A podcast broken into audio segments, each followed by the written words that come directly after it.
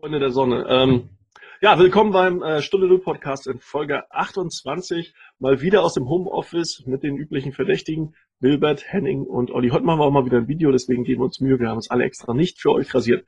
Ähm, wir haben heute den äh, Datum 9.4. Das ist zur Zeit, zur Corona-Zeit ja relativ wichtig, weil sich die Sachen recht schnell ändern. Also 9.4.2020, äh, das ist der Status des äh, Gesprächs. Das heißt, Heute wollen wir mal so ein bisschen drüber reden. Wir haben den Wirtschafts-, die Wirtschaftsweisen haben eine Prognose für die äh, deutsche und für die, ja, für die deutsche Wirtschaft vor allen Dingen abgegeben.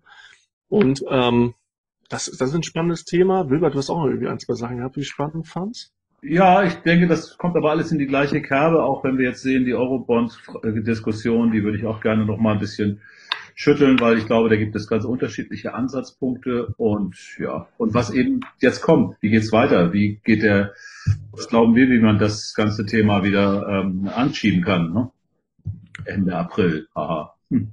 Und Henning, jetzt nochmal das Thema auf deiner Warte. Ja, also Prognosen machen wir ja selbst auch. Das, darüber kann man natürlich gerne, gerne reden mit allen Prognoseunsicherheiten, die das derzeit noch hat. Was was ich ganz spannend finde, das ist natürlich kein neues Thema, aber ich habe heute Morgen ein Statement gehört von Peter Dabrock, das ist ja der Vorsitzende des Deutschen Ethikrates, den ich ganz, ganz gut kenne, mit dem sitze ich auch bei, bei Facebook in so einem Gremium und so weiter. Der hat heute Morgen gesagt, naja, wir brauchen eine intensivere Diskussion darüber, was eigentlich die Güterabwägung betrifft. Was sind eigentlich schützenswerte Interessen der Gesellschaft? Also im Moment ist das sehr einseitig. Wir reden über Gesundheitsinteressen von, ja, von allen natürlich, aber von Risikogruppen im Besonderen. Aber wir haben natürlich andere schützenswerte Interessen und Güter, also die Güterabwägung. Das ist vielleicht nochmal so ein Punkt. Risiko, welches Risiko ist akzeptiert, welches wollen wir eingehen? Ähm, so, das finde ich nochmal eine ganz interessante Diskussion. Ist überhaupt nicht neu, aber bestimmt natürlich wesentlich den Pfad, den wir bei einem möglichen Exit beschreiten können. Also ein bisschen steht und fällt das ja mit der Kinderbetreuung. Ja. Also ich würde jetzt einfach mal sagen, dass doch relativ viele äh, noch Eltern sind, wenigstens ein, zwei Kinder haben, manchmal sogar drei oder mehr. Ähm, bei mir ist das zumindest so. Also ich sitze hier auch auf dem Land und ich warte halt ab, bis die Kindergärten wieder aufmachen ist ja, wird ja auch die ganze Zeit von der Durchseuchung von 70 Prozent gesprochen. Das heißt ja, die meisten von uns sind früher oder so später sowieso dran und diese ganze Geschichte ist ja eher flat the curve, damit, damit, wenn man ein Krankenhausbett braucht, auch eins bekommt. Das war das, letztendlich das Ziel unserer hübschen Übung hier. Ähm, aber logischerweise gehen jetzt irgendwann auch die ganzen Rufe los. Wie, wann machen wir wann weiter? Und ich finde, das ist jetzt eigentlich kein Tabuthema, auch wenn das von vielen Stellen immer noch tabuisiert wird, ein Stück weit ähm, muss man sehr zumindest mal einen Plan haben. Und ich glaube, da sind wir Deutschen in der Regel auch immer ganz gut, einen Plan zu haben. Ähm, bloß äh, viele wissen noch gar nicht. Also ich glaube tatsächlich meine These, um jetzt mein, mein Monolog abzuschließen, viele denken immer noch, das waren jetzt irgendwie so eine Art Homeoffice-Ferien und denken, alles ist wieder normal, wenn sie zurückkommen. Ich finde, wenn ich da gleich direkt zu Stellung nehmen darf, und da muss ich auch gleich das Wort an Henning weitergeben, aber ähm, dieses Gutachten der Wirtschaftswissenschaftler, war es die Wirtschaftsweisen? Ich weiß gar nicht, gest, von gestern anyways. Es gab zwei. Es gab, okay. zwei. es gab zwei, die sich, äh, gut, könntest du gleich nochmal erklären, das, was ich gehört habe, war eben sehr optimistisch. Das ging eben, und Olli, wo du gerade sagst, das ging davon aus, dass wir ab Ende April schrittweise wieder ähm, die Beschränkungen lockern und aufheben. Ähm, und ich habe in dem Zusammenhang direkt einen Kommentar gehört, die haben nur gesagt, das ist ja Quatsch, so ein Gutachten zu machen. Denn ähm, sie hätten auch während der Präsentation ständig gesagt, ja, die Zahlen seien natürlich, könnten sich natürlich jeden Tag ändern und dann würde sich das auch alles wieder ändern. Worauf dann die Kommentatorin ähm, das Ganze beschlossen und sagte, dann kann man es auch gleich bleiben lassen. Und das war ein Gedanke, der hat mich dann nicht losgelassen, weil natürlich ist äh, Wirtschaft, äh, ist auch viel Psychologie. Und äh, wir kennen ja alle auch von, ja, ich kann schon den Kahnemann wieder zum x-ten Male ähm, äh, zitieren.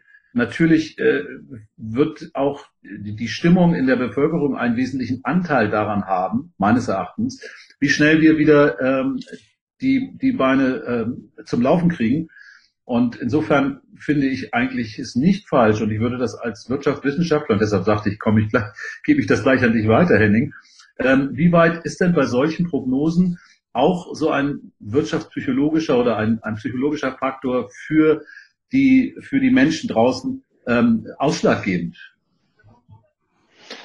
Also ich muss gleich am Anfang zugeben, dass unsere Konjunkturmodelle tatsächlich nicht geeignet sind für diesen Fall. Ne? Das ist keine normale, das ist kein normaler Konjunkturzyklus und das ist auch keine normale Rezession, sondern es geht darum, jetzt äh, kontrolliert die Ökonomie runterzufahren und dann, wenn gar nicht die Gefahr, die gesundheitliche Gefahr gebannt ist, sondern vielleicht auch nur kontrolliert werden kann oder wir das Gefühl haben, sie, sie sei zu kontrollieren, ähm, dass wir dann wieder schrittweise die Ökonomie und auch die Gesellschaft natürlich dann, dann hochfahren. Also ähm, deshalb ist tatsächlich äh, sehr, sehr unklar, äh, über welche zeitlichen Dimensionen und welche, welchen Rahmen wir hier eigentlich reden. Und entsprechend vage kann natürlich nur die Prognose sein, äh, wie viel äh, Einbußen wir beim Wirtschaftswachstum haben werden. Gleichwohl glaube ich, dass es wichtig ist, diese Rechnung zu machen, weil man ja auch ein Gefühl für die Kosten bekommen muss, äh, die das hat. Und dann sind wir wieder bei der Güterabwägung, die das hat. Also ich will jetzt gar kein, gar kein, äh, die, die neue Chefin vom, vom, von der Weltbank hat gerade gesagt, das ist ein false Dilemma. Also es gibt kein Dilemma zwischen Gesundheit und Ökonomie. Dem würde ich mich anschließen. Aber natürlich muss man eine Vorstellung darüber gewinnen, was das bedeutet, wenn wir Woche um Woche verlängern. Insofern habe ich eine gewisse Sympathie dafür, dass man solche Rechnungen macht. Hm. Das Mit allen Unsicherheiten natürlich, aber die kann man nicht ausräumen. Die sind, die sind da und äh, die können wir ja auch nicht, können wir auch nicht, äh, auch schwer, also ich kann noch mal ergänzen, dass, wie gesagt, die Modelle, das hatte ich erwähnt, nicht, nicht wirklich taugen für diesen Fall. Äh, jetzt sagen einige wieder, ja, ja, die Ökonomen, also typisch wie immer sozusagen, nein, das ist hier anders, glaube ich, die, die Modelle taugen schon was, aber hier äh, können wir eigentlich nur mit Szenarien arbeiten, aber nicht mit den klassischen Modellen. Modell ist ja immer, muss man ganz klar sagen, für die äh, nicht vielleicht wirtschaftsstudierten äh, Zuhörer, in der Vereinfachung der Realität. Das heißt, ich habe verschiedene Variablen und Parameter drin, die berücksichtigt werden mit verschiedenen Gewichtungen. Und da versuche ich die Realität und das, was auf uns zukommt, so real wie möglich abzubilden. Natürlich lässt sich da nicht alles mit einbeziehen und gerade in solchen Sachen äh, wie der schwarze Schwan hier mit Corona, den wir gerade an uns vorbeifahren sehen, ähm, das ist natürlich was, was wir in den letzten 100 Jahren oder länger äh, eigentlich nie berücksichtigen mussten in solchen Modellen. Deswegen gab es da eigentlich, ja, es ist mal spannend, wie sich das jetzt entwickelt. Ja, wobei, Absolut, mein, ja. ja. wobei ich natürlich nochmal wirklich diese Frage stelle, inwieweit die Verantwortung, die bei diesen Gutachten ja auch liegt, auch auf die Stimmung in der Bevölkerung. Wie weit das auch eine Rolle spielt, zu sagen, okay, wenn wir jetzt ein Gutachten machen, dann gehen wir von den optimistischen Annahmen aus, damit wir auch äh, der Bevölkerung ein Signal senden, hey, äh, wir können das schaffen, wir kriegen das hin. Ist, also meine Frage war ja, spielt so eine Überlegung gegebenenfalls auch eine Rolle, wenn ich äh, mich ein solches äh, ja, Uncharted Terrain, also in so, so ein Terra Incognita begebe, dass ich sage, gut, dann wege ich jetzt ab zwischen den Möglichkeiten. Ich meine, normalerweise wissenschaftlich würde man ja wahrscheinlich die schlechteste und die beste nehmen und dann den mittleren Weg nehmen. Soweit ich das jetzt verstanden habe, hat man jetzt den optimistischen Weg gewählt. Und meine Frage nochmal geht dahin, ist das auch aus der Verantwortung dieser, dieser dieses, dieses Rates, dieses Ethikrates oder dieses Wirtschafts, dieser Wirtschaftsweisen äh, geschuldet, dass man eben sagt, gut, wir machen das, damit wir auch ein positives Signal senden, also psychologisch. Würdest du das? Also es hat mich tatsächlich auch überrascht, nicht? Wie, wie optimistisch die vergleichsweise waren. Wir hatten, glaube ich, in unserer ersten Corona-Folge diese drei Konjunkturbilder mal ganz kurz äh, gestreift. Also dieses V, also die Vorstellung, es geht jetzt sehr schnell äh, stark runter und dann geht es aber sehr schnell wieder auch, auch hoch. Äh, das U, also die Vorstellung, dass sich das ein bisschen hinzögern könnte, bis es wieder raufgeht. Äh, und das L, also es geht runter und geht aber nie wieder ganz hoch, sondern eher so eine Seitwärtsbewegung. Ähm, und ähm, sowohl der Sachverständigenrat, also äh, umgangssprachlich die Wirtschaftsweisen, als auch die Gemeinschaftsdiagnose, das ist ein zweites Gremium, ähm, die waren aus meiner Sicht relativ optimistisch. Die gehen so von, was war das, minus drei bis minus vier, fünf äh, ungefähr aus. Und ich habe jetzt schon ganz viele Journalisten gehört, die haben gesagt, ja, aber das ist ja gar nichts. Äh, die, die gehen noch mit viel mehr, äh, von, von viel mehr aus. Und ähm, fünf war aber knapp unter fünf war das, was wir 2009 hatten nach der großen äh, Finanz- und Wirtschaftskrise. Also äh, mittlerweile haben sich offenbar die Maßstäbe schon wieder äh, verschoben, dass die Leute sagen, minus fünf, aber dann lass uns doch mal noch zwei Wochen dranhängen, ist gerade schön so.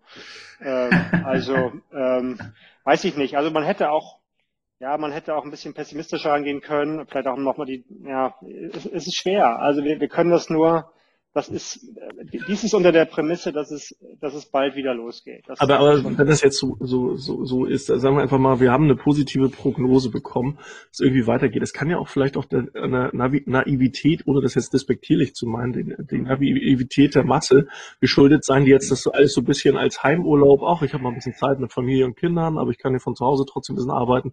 Durch die Kurzarbeit ist das alles so ein bisschen on hold. Das heißt, der eine oder dem einen oder anderen Betrieb äh, hilft das einfach auch das Geschäft ein Stück weit als auf Eis zu legen und dann auch irgendwie tatsächlich ins, äh, gerade wenn ich produziere, irgendwie so ein bisschen irgendwann ins Tagesgeschäft zu wechseln. Als Dienstleister ist immer ein bisschen schwieriger. Aber dass die Leute einfach mit dem Mindset wieder reingehen, ach, das ist ja alles jetzt wieder, ne, also jetzt gibt's klar, gibt's noch ein paar Auflagen, wo wir uns dran halten müssen, Abstand und so weiter. Wahrscheinlich gibt's auch erstmal Fußball in der Form so nicht, wie wir, wie wir es gewohnt waren oder wie auch immer oder irgendwelche Events.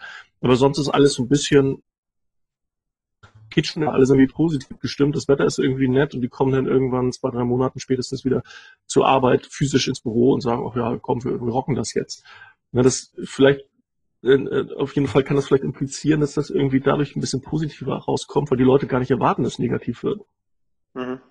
Ja, ist ein interessanter Gedanke. Interessanter Gedanke. Also das ähm, ist, glaube ich, tatsächlich so. Ich habe es schon, das ist ja nur anekdotisch, aber von einigen gehört, Mensch, ähm, hoffentlich bleibt es noch so ein bisschen so. Ne? Grad, äh, kann man sich gerade vorstellen, dass es so ganz, ganz nett ist, obwohl das natürlich, das ist fast zynisch, weil es natürlich jetzt, das darf man nicht vergessen, ganz, ganz vielen wirklich dreckig geht und die haben große Existenzsorgen. Ja, ja, genau. Ähm, aber natürlich ist es so, dass, sage ich mal, ähm, es, es gibt so eine, so eine ja, Paradoxie will ich gar nicht sagen, aber wenn man jetzt sagt, es wird ganz, ganz schlimm, dann macht man der Politik Angst und dann verschärfen die etwa die Maßnahmen oder, oder sie heben sie ganz auf und so weiter. Also das ist, das ist ja eine hohe Sensibilität auch auf Seiten der, der Politik. Auch die Politikmaßnahmen müssen ja durchgesetzt werden im Sinne von akzeptiert. Und, ähm, und das fällt natürlich leichter, wenn man sagt, ähm, wir halten noch zwei, drei Wochen durch. Wenn es jetzt schon hieße, naja, also minus 10, minus 15 Prozent und jetzt verdoppeln wir das nochmal, ähm, das wird für die Politik natürlich immer schwieriger durchzuhalten. Also diese Abhängigkeit, glaube ich, glaube ich, gibt es. Ich will nicht sagen, dass es eine Paradoxie ist, aber mh, hm, das ist ein ähm, bisschen self-fulfilling prophecy. Oder? Ja, das, das ja. meinte ich auch mit der Psycho mit dieser wirtschaftspsychologischen Komponente und auch mit dem Punkt, dass ich eben dieser Kommentatorin, ich habe zwar verstanden, was sie sagte, indem sie meinte, naja, wenn wenn ihr das eh nicht sagen könnt und auch immer wieder sagt während der während der Präsentation, dass ihr es eigentlich nicht sagen könnt, dann könnt ihr es ja auch bleiben lassen. Aber ähm, ich finde genau diesen Aspekt der, der, der motivierenden oder demotivierenden Nachrichten ähm, hier, äh, es ist fast schon systemrelevant, muss ich sagen. Ja, ist es. Ist es, klar. Und ich, ich, ich finde es völlig legitim, nicht nur legitim, sondern ich finde es ähm, notwendig, dass man, genau, dass man eben auch, sage ich mal, diese ja, wir sprechen immer von Trade-offs, dass man die erkennt und dass man die auch transparent macht. Also was, was sind denn die Kosten so, ne? Und dass die zunehmen, je länger dieser Zustand anhält. Ähm, und man muss das auch nicht für die Wahrheit nehmen, auch wenn das die Wirtschaftsweisen sind, aber es ist, ähm, es ist ein Beitrag, es, es ist ein, es ist eine Information, die uns hilft, ähm, ein, ein möglichst dicht an der Wahrheit befindliches Bild der Gesamtsituation zu bekommen. Insofern finde ich es nicht, wie gesagt, nicht nur legitim, sondern, sondern richtig. Aber wir haben auch ganz oft darüber gesprochen, dass es natürlich auch ganz große Vernetzung auch global gibt. Das heißt, selbst wenn wir Deutschen, sagen wir, die Kurve einigermaßen schnell bekommen, wir sind Exportweltmeister, ja. Ähm, da gibt es ja auch gewisse Fahrtabhängigkeiten, äh, gerade wenn ich jetzt an das Ausland denke, gerade wenn ich jetzt an Amerika denke, die jetzt vielleicht ungleich härter getroffen sind von der Krise. Äh, das werden wir jetzt sehen, aber es sieht momentan so aus. Ähm, dass sich da vielleicht auch das ganze Mächteverhältnis äh, auch wirtschaftlich äh, global mittelfristig ändern könnte jetzt. Das kam in der Diskussion und in diesem Kommentar gestern auch ein bisschen zum Tragen. Ähm, und das ist natürlich auch tatsächlich ein, ein ganz valider Punkt, äh, der, die, die Frage danach, wie sich das Ganze im Inland entwickeln könnte, wenn man die äh, Risiken, die im Ausland äh, ja massiv bestehen, nicht mit einbezieht, beziehungsweise denen jetzt sich auch entgegengeht. Und da wären wir schon bei diesem Thema äh, Hilfen für die anderen europäischen Staaten. Ähm, Italien ist ja momentan da so, so schon in einer, in einer ganz klaren, auch fordernden Rolle, nachvollziehbar, aber es ist ja auch für unsere Wirtschaft extrem wichtig, dass diese Länder nicht bankrott gehen. Dass wir denen also auch unter die Arme greifen, beziehungsweise gemeinsam europäisch da etwas tun. Ähm, wie, steht's, wie stehst du denn zu dieser Geschichte mit den, mit den viel diskutierten Eurobonds im Moment, Henning?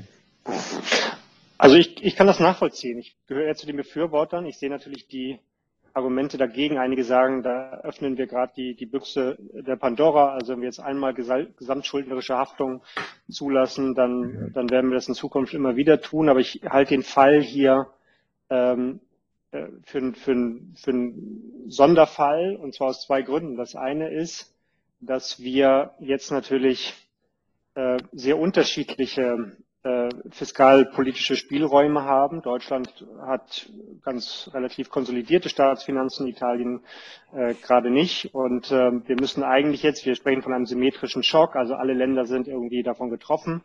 Äh, und wenn wir jetzt keine, wenn wir jetzt unterschiedlich ähm, reagieren können, dann fällt uns das irgendwann äh, auf die Füße, weil natürlich dieser, dass das Virus nicht Halt macht vor, vor Landesgrenzen, sondern das wandert ja. Also wir brauchen eigentlich eine gemeinsame Strategie und die, die Befürchtung ist, wenn jetzt Italien über den ESM, also den Europäischen Stabilitätsmechanismus, äh, Schulden aufnimmt oder Kredite bekommt, dann wird das direkt der italienischen Staatsverschuldung zugerechnet. Und in zwei, drei Jahren könnten wir eine Staatsschuldenkrise bekommen.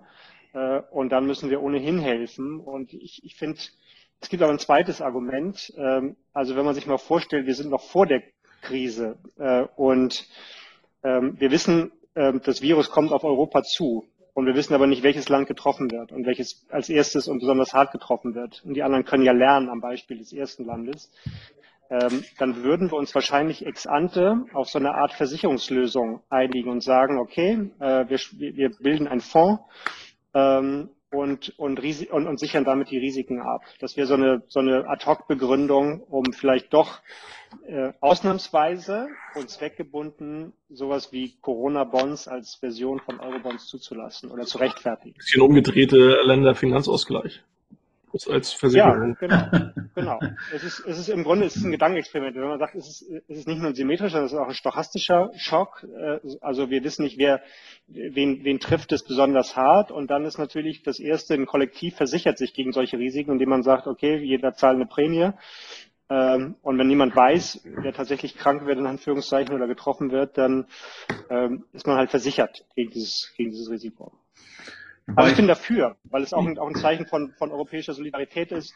Und ich glaube, man kann die Befürchtung, dass es, ähm, sage ich mal, Tür und Tor öffnet für, für eine Schuldenunion oder gesamtschuldnerische Haftung auch in Zukunft für alle Staatsschulden. Ich, ich denke, Aber man kann das dem Riegel vorschieben. Ich finde das ganz spannend, äh, weil ich ähnlich wie du durchaus Sympathien dafür hege und ich auch äh, sehr traurig anzusehen finde, dass die Italiener uns jetzt auf uns rumtrampeln, beziehungsweise nicht uns, aber uns, uns sozusagen äh, unsolidarisches Verhalten vorwerfen, weil unsere Regierung so dagegen ist. Allerdings habe ich auch gehört, dass die das letzte Mal eben der, als der Schutzschirm, der war ja auch heiß diskutiert und da gab es ja auch ganz viel für und wider, als der dann gespannt worden ist, dass das die Zeit war, in der eben bei uns auch die populistischen Parteien Zulauf bekommen haben. Also ich könnte mir vorstellen, dass die Politik natürlich nicht nur ähm, auf ihre auf ihre Geldchen schaut, sondern auch auf das, was sich hier politisch im Land tut. Und wir haben tatsächlich ja ähm, äh, die Gefahr, und das geht ja dann auch weiter, dass viele Leuten kannst du das eben nicht vermitteln. Die denken dann, äh, ich muss mit meinem, äh, ich kriege jetzt sowieso nur noch die Hälfte und ich muss auch noch irgendwann die Hälfte, ich übertreibe jetzt, ähm, jetzt sozusagen aufwenden, in Anführungsstrichen, um äh, irgendwelchen anderen zu helfen, mit denen ich gar nichts zu tun habe. So denken ja gerade Leute, die ähm, sich mal äh, dann auch schnell mal das Kreuzchen ähm, bei den rechten Parteien oder auch den, den, den populistischen und rechtsradikalen Parteien. Das Hakenkreuzchen wolltest du sagen. Das Hakenkreuzchen setzen. Aber ähm, den Haken oder das Kreuzchen machen. Ja, genau. Ich meine, das ist natürlich dann auch wieder so eine Art von Dilemma, in das man dann reinkommt, dass man ähm, und da sind wir wieder beim Thema, Thema Psychologie. Wie wie wie erzähle ich es meinen Kindern in Anführungsstrichen? Ne? Wie sagt Mutti den armen Jungs da draußen, die äh, bei dem Thema sozusagen äh, sofort die Fremdenfeindlichkeitskappe aufkriegen und zwar nicht nur für Fremde aus, aus außereuropäischen, sondern auch innereuropäischen Fremden. Ähm, und das ist ja auch eine große Gefahr. Und das ist für mich auch der nächste Punkt. Ich meine, die Europa steht echt unter Beschuss und, und, und, und das, das ist nicht einfach, was wir hier vor uns haben. Aber, aber ist es nicht so, dass damals das Argument war, ähm, die haben, also jetzt mal sehr vereinfacht gesagt, die haben über ihre Verhältnisse gelebt, haben eine Schuldenkrise und jetzt müssen wir, jetzt müssen wir denen auch noch Geld liefern. Das war so ein bisschen das Narrativ. Und, und ja. das ist, glaube ich, aber sehr viel anders als, als ähm, dieser Fall, wo man sagt, hier ist jemand unverschuldet, erkennbar, ähm, finde ich jedenfalls. Also was hätte man machen sollen?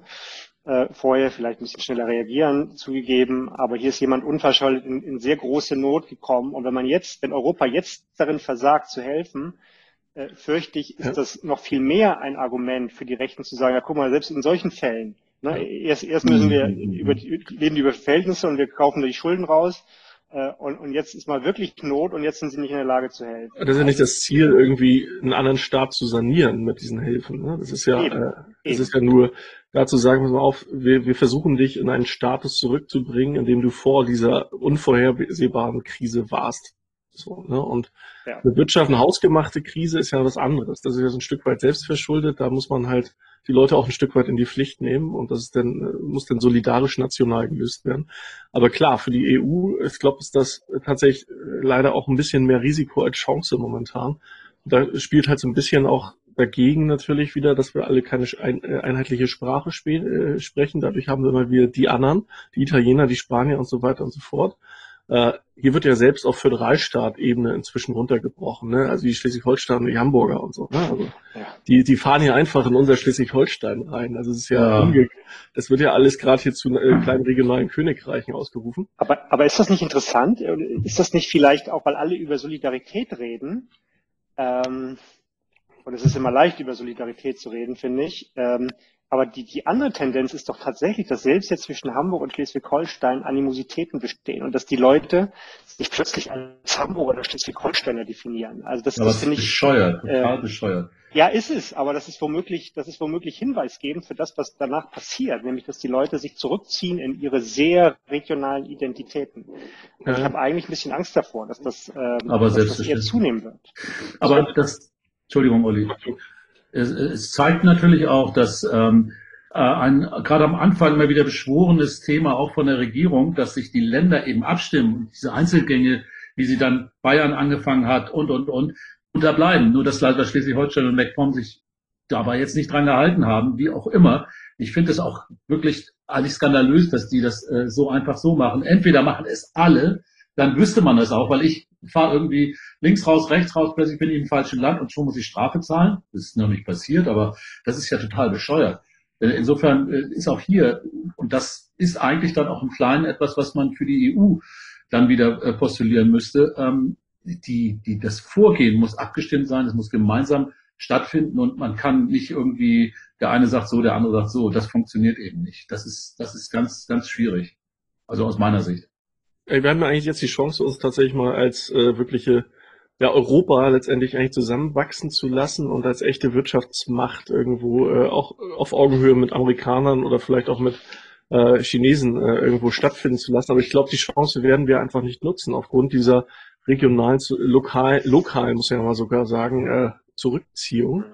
Ähm, und es wird einfach, ich glaube, also ich postuliere mal, das Mächteverhältnis wird halt stärker nochmal Richtung Asien äh, sich verlagern, weil die Amerikaner jetzt einfach nochmal, denen werden ja ganz, ganz viele Themen, die sie in der Vergangenheit äh, sträflich vernachlässigt haben, beziehungsweise Obamacare, was da eigentlich zu alles zurückgefahren wurde, das fällt ihnen ja gerade massenweise auf die Füße und äh, dieser America First äh, Approach, äh, der hat jetzt, glaube ich, in Kombination mit Corona eigentlich dafür gesorgt, dass äh, im Zweifel Amerika hier das Nachsehen als Weltmacht haben wird. Aber, aber was für eine Riesenchance eigentlich für Europa. Ne? Wir haben immer darüber gesprochen, äh, ich sag mal, mit Bezug auf Digitalisierung, Europa ähm, ist hinten dran und so weiter, China, USA. Und Europa war immer hinten dran. So, und wir haben das immer kritisiert, wo, wo ist die Strategie? Und jetzt gibt es eine, eine Möglichkeit, wie wir, wo wir gesehen haben, wie China damit äh, umgeht, wie die USA damit umgehen, ähm, europäische Werte wirklich in dieser Krise voranzustellen. Und das ist ja eine, eigentlich ist das ja eine Chance bei allem, was es natürlich irgendwie an, an, an, an Trübsal und, und Leid mit sich bringt, ist es aber natürlich eine, eine Chance, hier zu sagen, wir haben, wir haben ein anderes Gesellschaftsverständnis, wir haben andere Werte, wir agieren solidarisch. Und wenn man daran jetzt scheitert, in dieser Situation, dann fürchte ich, ähm, hat Europa eine, eine, schwere Zukunft vor sich. Aber ja und nein, wenn ich jetzt mal eine ganz radikale These in, in den äh, Raum schmeißen darf. Ich meine, im Grunde ist es ja, die, die EU, da wird ja sowieso permanent dran gerüttelt und geschüttelt. Und jetzt gab es ja auch die Situation, wo letztendlich nach Corona, äh, kurz äh, nachdem das in Europa eingetroffen wurde und Europa mehr oder weniger zum Krisenherd wurde, wurde festgestellt natürlich, okay, wir haben total unkoordiniert miteinander gehandelt. Dann waren die alle in der, in der Videokonferenz und haben gesagt, ja, blöd ist so, haben Schultern gezuckt. Es gibt halt kein echtes Commitment zu einer EU derzeit von ganz vielen Staaten. Es gibt halt ganz wenige Staaten. Deutschland ist sicherlich auch einer der Hauptprofiteure. Das ist einfach so, genauso wie Frankreich und Co.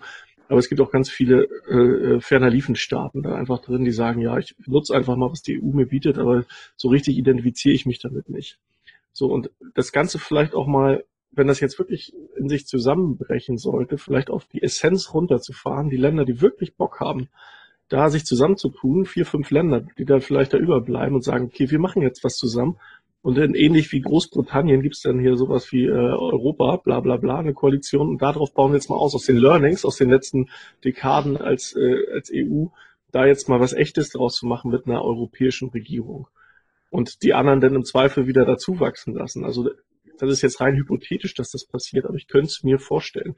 Weil äh, der eine oder andere Staat jetzt einfach so, ich habe mich alleine gelassen gefühlt, ich will jetzt nicht mehr, ich mache jetzt keine Ahnung, äh, den, den und den Austritt. Kann aber auch den gegenteiligen Effekt haben, dass alle jetzt sagen, ich fühle mich jetzt viel europäischer, weil wir alle zusammen im gleichen Zug oder das gleiche Problem haben. Der hat gehustet, ich habe gehustet, der hat eine Beatmungsmaschine, ich auch und bla bla. Also das wissen wir ja gerade nicht. Das ist natürlich alles äh, geschätzt, aber ich bin echt gespannt, was das jetzt für Europa heißt. Ja. Aber ich glaube, ja.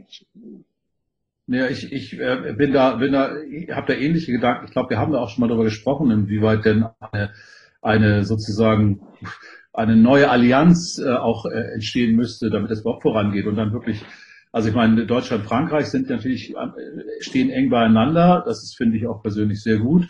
Ich denke, die skandinavischen Länder, also die, ich sage jetzt mal, die etwas wohlhaberen europäischen Staaten hätten mit wahrscheinlich weniger ein Problem mit als die, die da irgendwie auch ohne Augenmaß, finde ich ja auch, also die Erweiterung der EU war, äh, war ja auch geschuldet dem, dem äh, der Geltungssucht äh, einiger Politiker damals, vor allen Dingen in der Ära Kohl. Also die war ja ohne Sinn und Verstand, wurde ja diese Erweiterung zusammengezimmert. Ähm, natürlich alle die, die da äh, als kleine, schwächere Staaten äh, äh, glücklicherweise reingekommen sind, äh, die werden sich, sich natürlich mit Händen und Füßen wehren, dass wieder raus müssen. Während andere Staaten natürlich sagen, okay, wir können das auch selber. Äh, ich weiß noch nicht, wer da übrig bleibt am Ende des Tages. Henning, was man könnte ja auch was draufsetzen. Man könnte ja auch noch sagen, okay, wir haben jetzt die, äh, wie viel sind denn jetzt? 27, ne? Mit, mit ohne Groß UK. So, und, ohne. genau. Und ähm, wir haben jetzt die 27 und darauf packt man einfach ein Layer, dass man einfach sagt, hier, die und die Staaten gehen jetzt miteinander nochmal ein größeres Commitment ein. So, das geht, ich, das geht, glaube ich, nicht von den europäischen Verträgen. Das, glaube ich, geht nicht. Äh, was wir auch gelernt haben, äh, alles, was äh, hat man jetzt auch gerade am Grundgesetz gesehen, das ist nicht alles so ein Stein gemeißelt, das ist auch nur Tinte. Das stimmt. Ähm, aber, aber ich könnte mir vorstellen, dass ähm, das sage ich mal, als, als Lehre aus dieser Krise tatsächlich in Gesellschaften schon so ein Verlangen nach Sicherheit da ist. Ne? Also eine andere, ich sag mal, einen anderen Sozialstaat, eine andere Form der Wirtschaft zu haben. Ähm, und womöglich ist das schon eine Chance für, für Europa, dieses Modell äh, nochmal positiv herauszustellen, was ja, was wir ja verfolgen. Das sehen wir ja. Ich meine, die Situation in den USA ist ja ist ja am Rande einer humanitären Katastrophe für, für eines der reichsten Länder äh, der Welt. Ne? Das ist halt, ja. ähm, und ich kann mir vorstellen, dass sich im Bewusstsein der Menschen und vor Gesellschaften was, was ändert und dass das europäische Modell gerade Zulauf gewinnen könnte, wenn äh, oder falls äh, dann Europa auch liefert. Ja, aber das ist ja spannend, weil wenn du jetzt sagst, dann eine andere Art von also ein Systemwechsel. Ich meine, wir sind alle ja schon in vielen Diskussionen darüber einig gewesen, dass dieser totale äh, Raubtierkapitalismus, der uns ähm, äh, in den letzten Jahren immer stärker überkommen hat, dass der letztendlich wohl in eine Sackgasse führt. Aber was ist denn ein neues System? Ich meine, da kommen ja ganz schnell diese Ideen, ja, sollen wir jetzt mehr verstaatlichen? Äh, und dann sind wir ja bald äh, schon wieder da, Olli, wo du herkommst. Dann sind wir ja bald schon in der Planwirtschaft. Oder wo soll das dann hingehen? Ja. Ja, sagst du doch. Das ist äh, sehr freundlich von dir, Wilbert. Nein, aber es war ja, wir wissen ja, dass es in der DDR nicht funktioniert hat mit einer staatlichen, staatlich gelenkten Wirtschaft. Ähm, das wissen wir ja auch, dass es nicht geht. Also wie würde denn so ein Modell deiner Meinung nach aussehen, Henning? Vielleicht ganz zwei Worte dazu. Ich meine, am Ende des Tages ist es ja immer, auch unser Gesellschaftssystem ist ja auch äh, evolutionsbasiert. Das heißt, äh, Trial and Error. Ja? Also wir versuchen was und versuchen aus den Learnings idealerweise unter, unter dem Paradigma De Demokratie und Kapitalismus machen wir da einfach mal einen Haken dran. Das brauchen wir, das hat für uns ganz gut funktioniert. Aber wie kriegen wir da jetzt praktisch soziale Layer und äh, ja, die, gerade auch entsprechend der Globalisierung? Ich glaube, das ist halt das Thema. Das eine Thema ist nationalen Verflechtungen, wie kriegen wir die abgebildet sinnvoll? Und zum Zweiten, wie kriegen wir den sozialen Bedarf? Weil momentan ist es halt ein bisschen asozial, was abgeht. Äh, also einfach die ganzen sozialen medizinischen Berufe sehen wir jetzt gerade, dass ein großes Manko ist, auch eine große Heterogenität zwischen den Ländern. Wie kriegen wir das da abgebildet? Ja. Ja, und ich, ich kann mir vorstellen, dass wir so organischere Formen von Wirtschaft brauchen. Ne? Also weniger, das sagt da deutet ja auch einiges aus der Digitalökonomie darauf hin, dass wir weniger kompetitive Strukturen als, als viele kooperative und organische Strukturen brauchen, um vielleicht darüber auch weniger anfällig, verwundbar zu werden gegenüber solchen Schocks, die zugegebenermaßen, das hat Olli ja richtig gesagt, ähm, sehr selten sind. Also man darf jetzt auch nicht so tun, als ob jetzt schwarze Schwäne jetzt irgendwie jeden zweiten Tag hier vorbeiflattern, sondern es bleiben Ausnahmesituationen und, äh, und also unter dem Eindruck von Ausnahmesituationen oder Zuständen jetzt irgendwie ein Modell für die Normalität zu zimmern, ist, glaube ich, kein guter Ratgeber. Ne? Aber das kann doch nur dann funktionieren, wenn wir zurückkehren zu einem Thema, was wir übrigens auch schon in vielen Folgen angesprochen haben, eben gewisse Sachen stärker zu regulieren, stärker zu kontrollieren. Das Thema soziale Marktwirtschaft hatten wir äh, ja früher als, als, als ein Begriff für das, was wir hier machen. Und wenn wir das tun können, dann, dann haben wir natürlich, äh, also wir müssen tun, wir müssen ja regulieren, weil die Menschen an sich, äh, denen traue ich nicht zu, dass sie einfach von sich aus organisch, fair und solidarisch immer sein werden. Das ist nicht, das liegt nicht in der Natur der Leute. Also ich glaube, ich habe ein ganz großes Thema, da bin ich jetzt auch mal wieder radikal in meinen Behauptungen. Also ich, äh, wir, wir haben ja im Grunde auch Kapitalismus sagt ja eigentlich, dass jeder für seine Arbeitskraft entsprechend bezahlt wird, ob das jetzt geistig oder quantitativ ja, also für die leistungsgerecht entsprechend, äh, ne, also was, was ich für die Gesellschaft leiste, dementsprechend bekomme ich meinen Lohn. Natürlich haben wir jetzt inzwischen so, dass doch relativ viele, natürlich klappt das nicht immer, aber das wird natürlich ganz stark verzerrt durch diese ganzen Erbschaften. So, und äh, dass man da tatsächlich mal wirklich ein bisschen vehementer reingeht mit äh, einer erhöhten Erbschaftssteuer und halt auch vielleicht auch mal mit einer ausgeprägteren Reichensteuer einfach in einem äh, in, in einer Gesellschaft, in dem es Multimilliardäre gibt und Leute, die zu Billionären ambitionieren.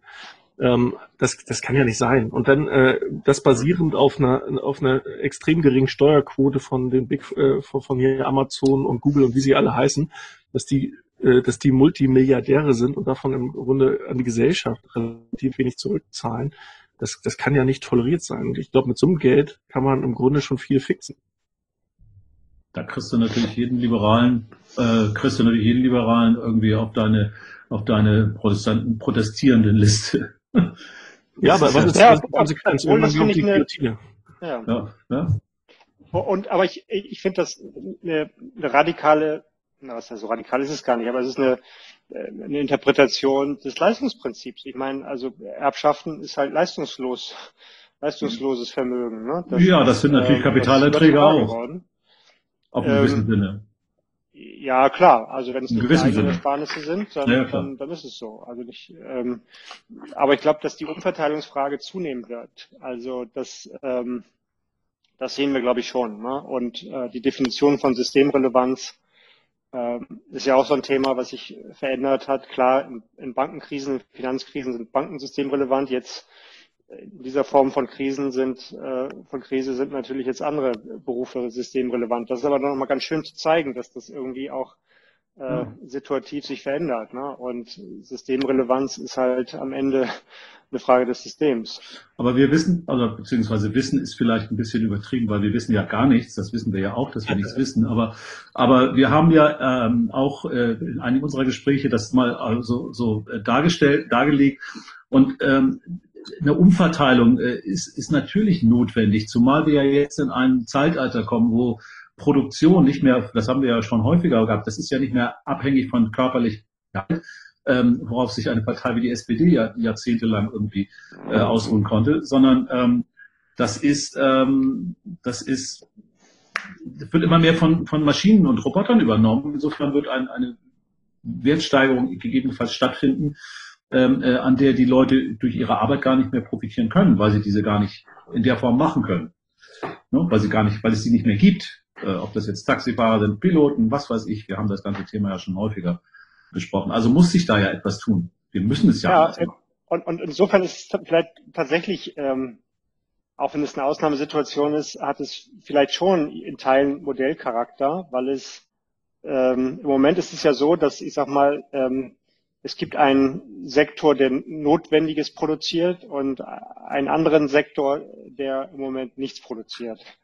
So, das ist ja vielleicht eine ganz gute Vorstellung oder Approximation dessen, was wir vielleicht in Zukunft bekommen, dass, dass es nach wie vor Sektoren gibt, die produzieren physisch und andere, die, ja, weiß ich nicht, also mal nicht, mal ja. Ähm, und ähm, dann brauchen wir natürlich andere Umverteilungsinstrumente, um Menschen daran zu beteiligen. Ähm, so, das, deshalb kann man vielleicht hier und da schon mal erkennen, in welche Richtung es gehen könnte. Aber da kannst ja, da kann man natürlich wieder sagen, okay, ich warte darauf, dass einer von euch sagt, aber Grundeinkommen, ne? also bedingungslos oder nicht. Also ich würde jetzt nicht bedingungslos sagen tatsächlich, aber wenn du jetzt ein Modell zum Beispiel fährst, ja, dass du einfach sagst, 20 Stunden die Woche arbeitet jeder was, das, was er arbeitet. Du bist Professor, der andere arbeitet im Krankenhaus als Pfleger, äh, Wilbert macht Musik whatever. Ja, du hast äh, letztendlich einen angemeldeten Job für 20 Stunden und für diese 20 Stunden bekommt man einen gleichen Satz. Für die ersten 20 Stunden werden alle gleich bezahlt. Und dann ist es an dir, ob du noch mehr arbeiten möchtest, ob du 40, 60 Stunden arbeiten möchtest. Und da kannst du dich dann wirklich abheben, gehaltlich von den anderen. Das heißt nicht, dass es dann linear weitergeht, sondern dass du dann tatsächlich auch vielleicht exponentiell mehr, äh, vielleicht auch gegen höheren Steuersatz äh, äh, äh, verdienen kannst. Also fände ich jetzt vielleicht gar nicht so unattraktiv, einfach mal um die Berufsgruppen etwas gleicher zu stellen, weil wir einfach sehen, diese ganzen sozialen Berufe, die einfach äh, unterbezahlt sind bis zum geht nicht mehr, wo ich glaube, ein Schlüssel auf einen Flieger kommt zwölf Gepflegte. Mhm. Ähm, das, ich meine, hallo, äh, jetzt ist jetzt auch ich nicht lieber gepflegt als ungepflegt, aber na gut. Äh, Wilbert hat sich heute nicht rasiert. Nein, aber du hast. Also du hast mit der gleichen. Ja, sorry. Henning? Das mit der gleichen Bezahlung ist, ähm, ist ja interessant, finde ich. Ähm, und ähm, das ist natürlich schwierig für, sag mal, für, wir sagen immer, Allokationsmechanismus, also wenn alle gleich, wenn alles gleich bezahlt wird, wonach entscheidest du, wo die Menschen eingesetzt werden, nicht? Also das, ähm, die Verwendung knapper Ressourcen ist den, dann irgendwie. Den Anreiz schwierig. muss es weitergeben, das über. Genau. Ja. Aber genau, ab der 21. Stunde ist es dann ja genau. Aber das ist ja genau, ist gut, dass man die ersten 10 oder 15 Stunden oder was auch immer, vielleicht sind es ja auch nur fünf, äh, einen, einen gleichen Lohnsatz bekommt und dann äh, aber tatsächlich dann, das ist der Beitrag sozusagen zur Gesellschaft. Äh, den, diesen Sektor müsste man, wir sind jetzt in Utopia zugegebenermaßen, aber den müsste man mal vordefinieren. Was ist denn äh, der Beitrag zur Gesellschaft und alles, was darüber hinaus, da verdient man sich sozusagen die Solidarität, weil man, weil es ein exklusiver Beitrag ist zur Gesellschaft und alles darüber hinausgehende ist dann gewissermaßen privates Einkommen und, und wird über Märkte geregelt. Ich finde die Idee, also das ist, wie gesagt, Utopia, aber ich finde es nicht, ähm, ja, nicht uninteressant. Ist doch, es ist doch durchaus Zeit für steile Theorien, oder? Und Henning, wir sind uns ja einig, dass du derjenige bist, der die neue Weltwirtschaftsordnung irgendwie vorformulieren wird, oder? Äh, ich bin skeptisch. Okay, aber das, das kriegen wir schon hin. Ne? Ich bin optimistisch. ich bin, ich bin optimistisch und ich meine, die Diskussion, die wir bisher hatten zum bedingungslosen Grundeinkommen, also auch in der Öffentlichkeit, ging ja immer davon aus, dass man sagt, okay, ähm, wir haben äh, ein Grundeinkommen und es kann dazu Geld verdient werden. Äh, und das äh, wird dann nicht quasi äh, angerechnet, sondern das Grundeinkommen ist fix für alle und alles, was man oben drauf verdient, kommt man in die eigene Tasche. Aber auch da müsste man natürlich dann anfangen, die Bewertungsmaßstäbe für das, was ich für eine bestimmte Tätigkeit bekomme, auch mal neu zu definieren. Also deswegen finde ich den, den, den anderen Ansatz, dass man halt die ersten 20 Stunden oder 10 Stunden oder wie auch immer gleich verdient, äh, besser, weil dieses Bedingungslose, das ist ja eben ein Begriff, an dem wir uns schon oft gestört haben. Ähm, ich möchte halt auch niemanden fürs Faul, fürs Nichtstun, fürs Faulenzen äh, äh, Geld zukommen lassen. Das heißt, man muss vielleicht den, äh, die Definition Arbeit halt ein bisschen breiter fassen, dass halt auch wieder Kulturtreibende oder soziale Berufe da halt mehr davon profitieren. Aber die Leute müssen halt was machen. So, und die das Leute müssen nachweislich so. was machen. So, und, ja, und ich, ja. Absolut. Und ich meine, äh, es gibt auch Leute aus Unternehmen, die jetzt irgendwie äh, als Pfleger arbeiten, oder? Ja, klar. Ja. Ich kenne genug, die jetzt nebenbei einen 450-Euro-Job äh, sich gesucht haben. A, weil sie Zeit haben und B, weil sie einfach sagen, ich brauche hier noch ein bisschen ein paar Euros. Oder als Erntehelfer das übrigens. Ich, auch spannendes Thema gerade, ne? Ja, ja, absolut. Und, und ich, aus meiner Sicht werden da zwei, zwei Themen elegant miteinander verknüpft. Das eine ist das Leistungsprinzip, also eben, es ist eben nicht bedingungslos, sondern Solidarität ist ja quasi auch ein, auch ein Kollektivgut. Das funktioniert nur, wenn, wenn es auch jemanden gibt, der, ähm, der sie nicht permanent in Anspruch nimmt, sondern auch, auch reingibt. Und das ist halt auch Bestandteil des Leistungsprinzips. Das würde man damit unterstützen. Und gleichzeitig hätte man eine gemeinwohlorientierte Komponente, äh, die, alles müsste man mal ausführen. Ich finde das. Aber das, stellst du natürlich eine, eine interessante Frage insofern. Ähm, gibt es denn dann Arbeitslose auch? Weil vielleicht gibt es ja welche, für die das auch für die 20 Stunden nichts da ist. Also, ja, ja pass auf, jetzt, jetzt komme ich. Jetzt, komm ich. Also, jetzt kommst äh, du, bitte. Ist ja die Frage, wie man dann Arbeit definiert. Also wenn ich jetzt einfach äh, einen Kinderhort betreibe, ja, also dass ich einfach soziale Arbeit mache, die vorher Ehrenamt war, das ist für mich dann keine Arbeit mehr. Das zählt für mich dann da ganz klar rein. So, also das ist dann letztendlich in dem Fall auch durch diese, diese Grundabdeckung abgedeckte Arbeit. Ähm, ne, also das, was die Freiwillige Feuerwehr macht, das, was, äh, äh keine Ahnung, Ehrenämtler in unterschiedlichsten Bereichen machen. Training ja. für Sportvereine, unterrichten und solche Und das Schöne ist, ich könnte auch so eine Art Jobsplitting machen. Ich kann einfach sagen, ich habe einen ersten und einen Zweitjob oder meinetwegen so einen Drittjob. Aber ich habe meinen Erstjob, die 20 Stunden, die Solidaritätsthematik da, da bin ich im Krankenhaus äh, Pfleger, 20 Stunden äh, in der Woche. Und ab der 21. Stunde bin ich halt Wirtschaftsprofessor zum Beispiel. Mhm. Ne? Und äh, dann habe ich auch noch einen dritten Job, weil ich einfach gerne arbeite. Und da arbeite ich im Kinder Kinderkrankenhaus. So, also ich habe den, eröffne den Leuten tatsächlich auch ein bisschen Humboldtscher zu denken und sich nicht auf eine Rolle zu definieren und einfach zu sagen, ich habe, ich mache das und das noch und so weiter. Und das wird auch äh, gewertschätzt, indem ich da, davon auch dafür auch bezahlt werde. Und das fließt halt, da, davon haben halt alle was. Mhm. Hm, klingt spannend. Wir sollten das ausformulieren und äh, daran arbeiten, dass sich die Welt verändert. Wir werden dann mal nach Davos reisen nächstes Jahr und das mal vorstellen.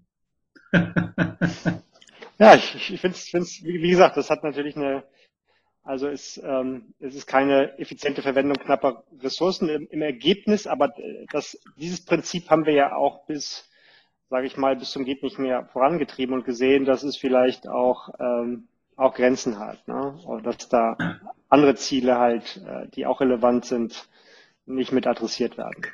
Das finde ich aber auch ganz spannend, weil du gerade den Begriff Ressourcen in den Mund genommen hast. Das ist ja auch ein Thema, was ich momentan, wir haben häufig darüber gesprochen, dass es zu viele Flüge gibt, dass das zu billig ist.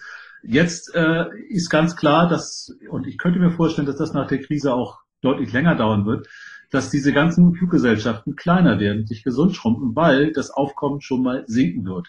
Und wenn es denn steigen sollte, weil der Bedarf da ist, dass viele Leute eben doch wieder durch die Welt jetten wollen, dann muss es entsprechend teurer werden. Also die Besteuerung oder die, die, die Zahlung von, die, die Nutzung von Ressourcen, ob das jetzt die Luft ist, ob das das Wasser ist, ob das irgendwie das Ausbeutung von Bodenschätzen ist oder auch gegebenenfalls landwirtschaftliche äh, Fragen, wie weit man dort ausbeutend ist im Boden, das würde natürlich in dem Zusammenhang eine ganz große Rolle spielen. Das würde uns ja sehr entgegenkommen meine, aus meiner Sicht.